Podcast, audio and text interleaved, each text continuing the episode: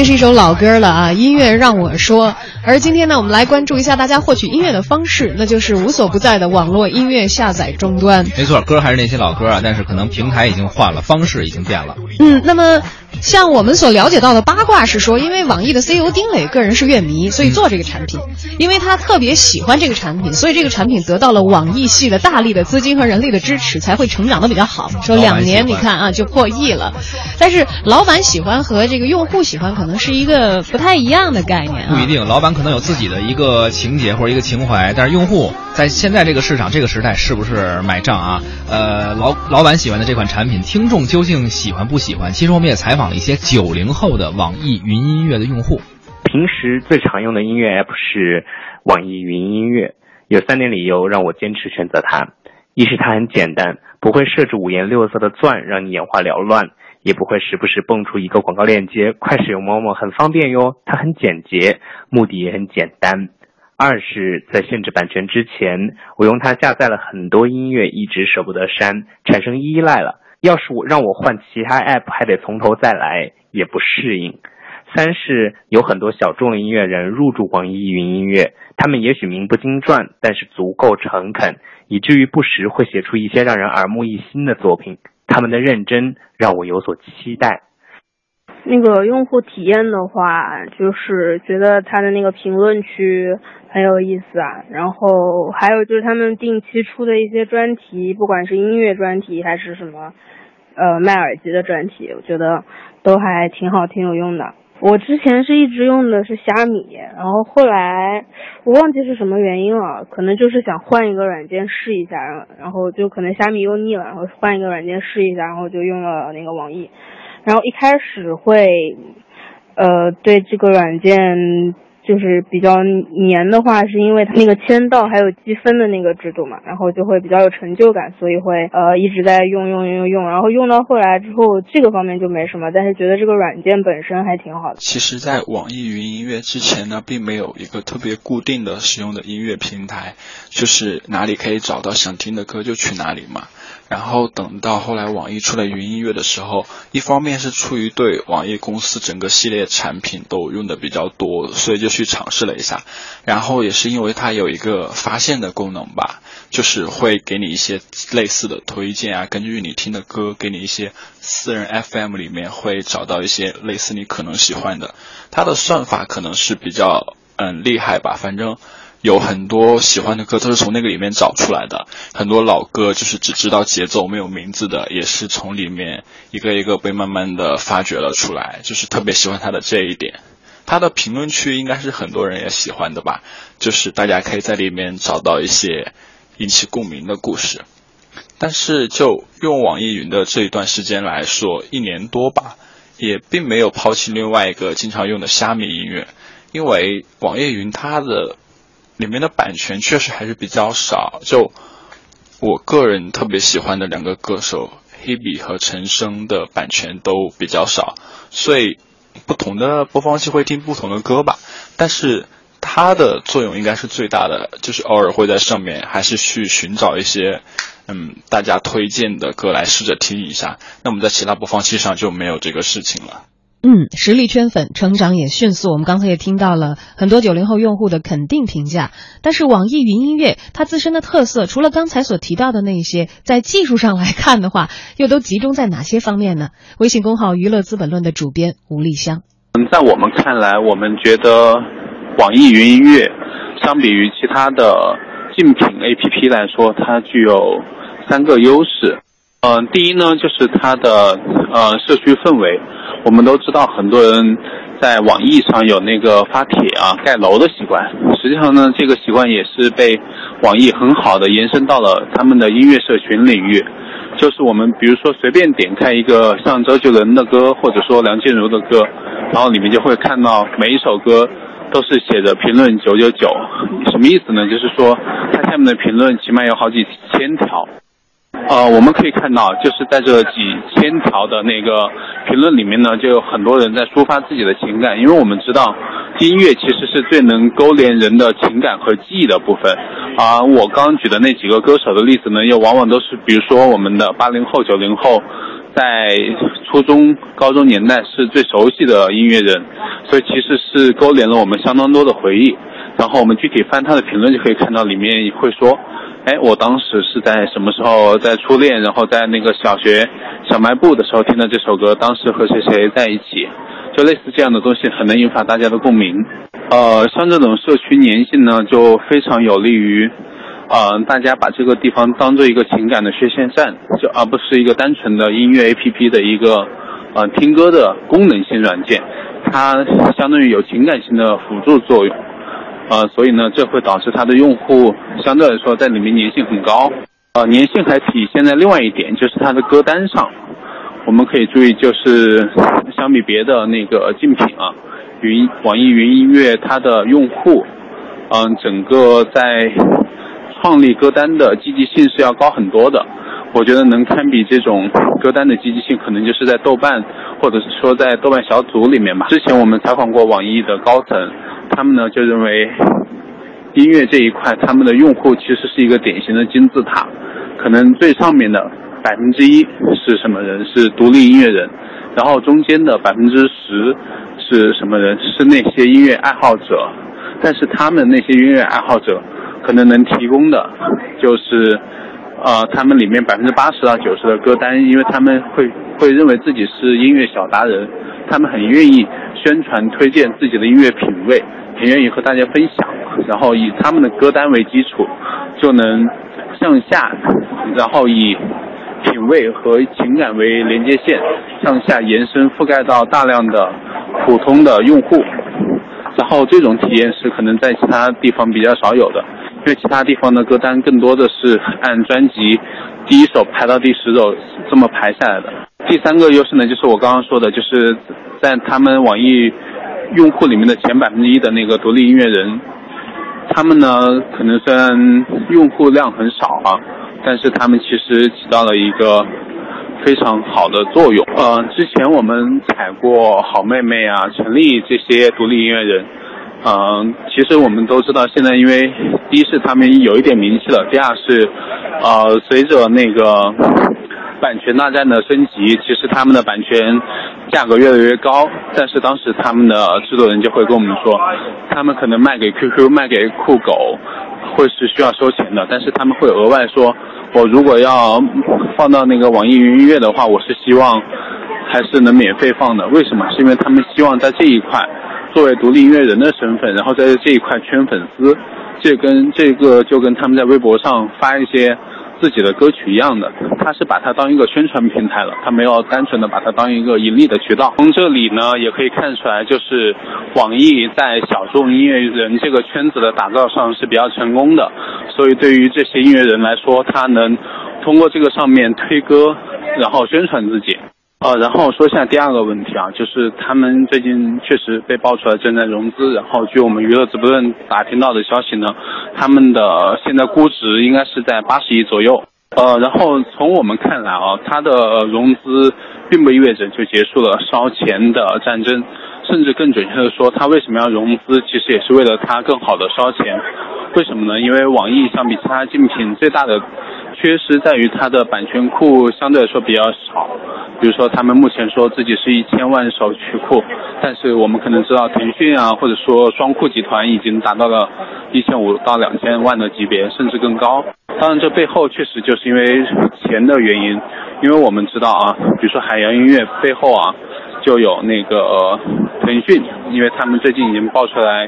呃，两家可能要合并，然后呢，QQ 背后当然就是腾讯了，然后。那个虾米和天天动听现在改成叫阿里星球了，背后呢当然就是阿里嘛，就是在这么种大的集团的呃包围下，网易云音乐现在的状况是比较危险的，所以它也是急需融资。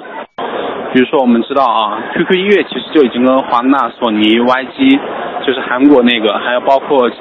GVR，还有。台湾的福茂啊、英皇啊、华谊啊等二十多家唱片公司签订了独家合约，呃，这个可能就能带来好几百万的那个呃曲库。然后呢，再举一个大家可能更熟悉的例子，就是他还联合腾讯视频一起拿下了《中国好声音》之前的有几季的那个独家版权。而阿里呢，因为他目前手下两个播放器，一个虾米，一个是阿里星球的前身天天动听，都是可能市占率比较小的，但是它的版权上也是痛下杀手啊。呃，它之前呢跟那个德国的贝塔斯曼集团旗下的那个 BMG 签署了一项协议，然后也拿到接近两百五十万的曲目授权。我们之前说了网易的很多优势，但是也可以看出网易确实在版权上是比较大的劣势的。这次呢，它被爆出融资，其实目的之一呢，也是购买购买那个独家版权。另外呢，呃，当时我采访了他们的高层，他们就是告诉我们说，他们可能想利用现有的用户和大数据的优势，然后扶持独立的工作室，然后签约艺人，然后自创版权，自创版权。他们呢也是想在那些艺人不太火，在比较早期的时候以低价的方式切入进去，嗯，这可能也是网易本身重社区，然后它能挖掘优秀的独立创作人的一个很大的早期优势吧。呃，至于说什么时候才能结束音乐 APP 领域的烧钱大战啊？我觉得这个我们可以看一下海外，就大家都知道那个目前最大的流媒体。音乐流媒体老大其实是 Spotify，然后它呢，呃，虽然目前已经估值达到了八十五亿美元，但是实际上可以看它今年 Q 一就是第一季度的财报显示，还是净亏了四千八百多万美元，这也就意味着他们一年可能要亏一亿多，接近两亿美元。从这个角度来说，其实烧钱之战，你想一下，海外都做成这样，那对于中国来说更是任重而道远吧。无论是在全球市场，还是在中国的现在正在激战正酣的音乐 APP 的市场啊，虽说网易音乐有着自己非常显著的成绩，但是厮杀残酷的互联网江湖，用户数才刚刚突破两亿的网易云音乐，还是面临着呃不太乐观的挑战这种局面啊。我们也听一听文艺大家谈的媒体观察员胡克飞的看法。国内音乐服务商网易云音乐最近宣布用户量突破了两个亿。看到这个有消息说，这个网易音乐表示呢，融资的主要目的是购买歌曲的版权，另外呢，要扶持和签约独立工作室和艺人自创版权，并且在学生、白领和中产阶级进行市场推广。与此同时呢，我们能看到腾讯最近收购了海洋音乐，成为市场的老大。QQ 音乐、酷狗音乐、酷我音乐组成了中国新音乐集团。网易云音乐这个面对的其实压力很大。当然，我并不认为这种压。压力呢是绝对的敌对关系。国内的数字音乐市场目前正处于急速扩张的状态中，市场竞争很激烈，用户的选择呢也很广泛，迁移成本也很低。所以这种融资也好，合并也好，之后的这种新公司呢还远谈不上垄断。但是不得不说呢，确实更有利于正版化的推进，对行业而言是一个积极的信号。生活水平的提高，人们对文化消费，包括音乐消费的需求不断扩大，而在线音乐和音乐产业中占的比重非常大。其次呢，随着我国版权保护力度的不断。提升为正版付费带来了机遇，增强了业内企业的发展信心。第三呢，就当前在 IP 经济发展如火如荼，在线音乐与其他文化行业的关联性、互动性增强，这都可以促使在线音乐的产业链进一步完善，提高抗风险的能力。所以我认为啊，充分的版权保护一定是未来中国音乐发展的趋势。而另一方面呢，随着智能终端市场占有率不断提升啊，基于智能终端的应用软件也爆发了，而音乐更是首当其冲的。另一方面呢，用户音乐消费习惯。经过多年的培养呢，对于付费使用呢也逐渐接受了那，从而为呃在线音乐盈利呢提供了更多的可能性啊。版权意识的加强也使得在线音乐告别了过去粗放式的发展，一些优秀的音乐类综艺节目的播出呢，也唤起了很多潜在用户的音乐需求。所以综合看来，当下的这种数字在线音乐发展呢，正在逐渐走向良性的循环。但我个人对于网易云音乐融资之后的打算。什么扶植独立工作室、自创版权啊，这类的内容啊，我并不抱太多的希望。如今的音乐行业说到底还是有着粉丝经济的影子。比如我们经常能看到周杰伦啊、五月天啊、李宇春、鹿晗这种超人气的歌手，在各种数字音乐平台上啊，数字的专辑连破销量记录啊，付费下载呢确实得到了甜头。但这来自于媒介的更替啊。假如没有数字音乐，或者这个歌手比较格色，我就要发行实体唱片的话，就凭这几个人目前的影响力，也一样会获得不菲的。的销量，而且国内的偶像更新速度明显缓于西方，尤其是在目前音乐行业呢比较弱势情况下，综艺节目呢、影视剧又持续升温，艺人很容易保持热度。那在这种情况下，做一些呃独立工作室扶持他们呀，什么挖掘草根艺人的想法，恐怕很难获得成功。这点其实优酷、恒大啊都在尝试，但是目前为止没有什么特别出色的结果。所以说到底，我们当下的数字音乐呢，还是在玩下载付费，没有太多的新意啊。我个人认为呢。在互联网加的背景下，未来的音乐产业发展趋势强调的是建立创新与分享的生态圈，核心是分享。作为移动数字客户端，能否在这种分享交互上再想一些办法，恐怕是中国数字音乐来说可能的一条路吧。但至于是否平坦，还很难讲。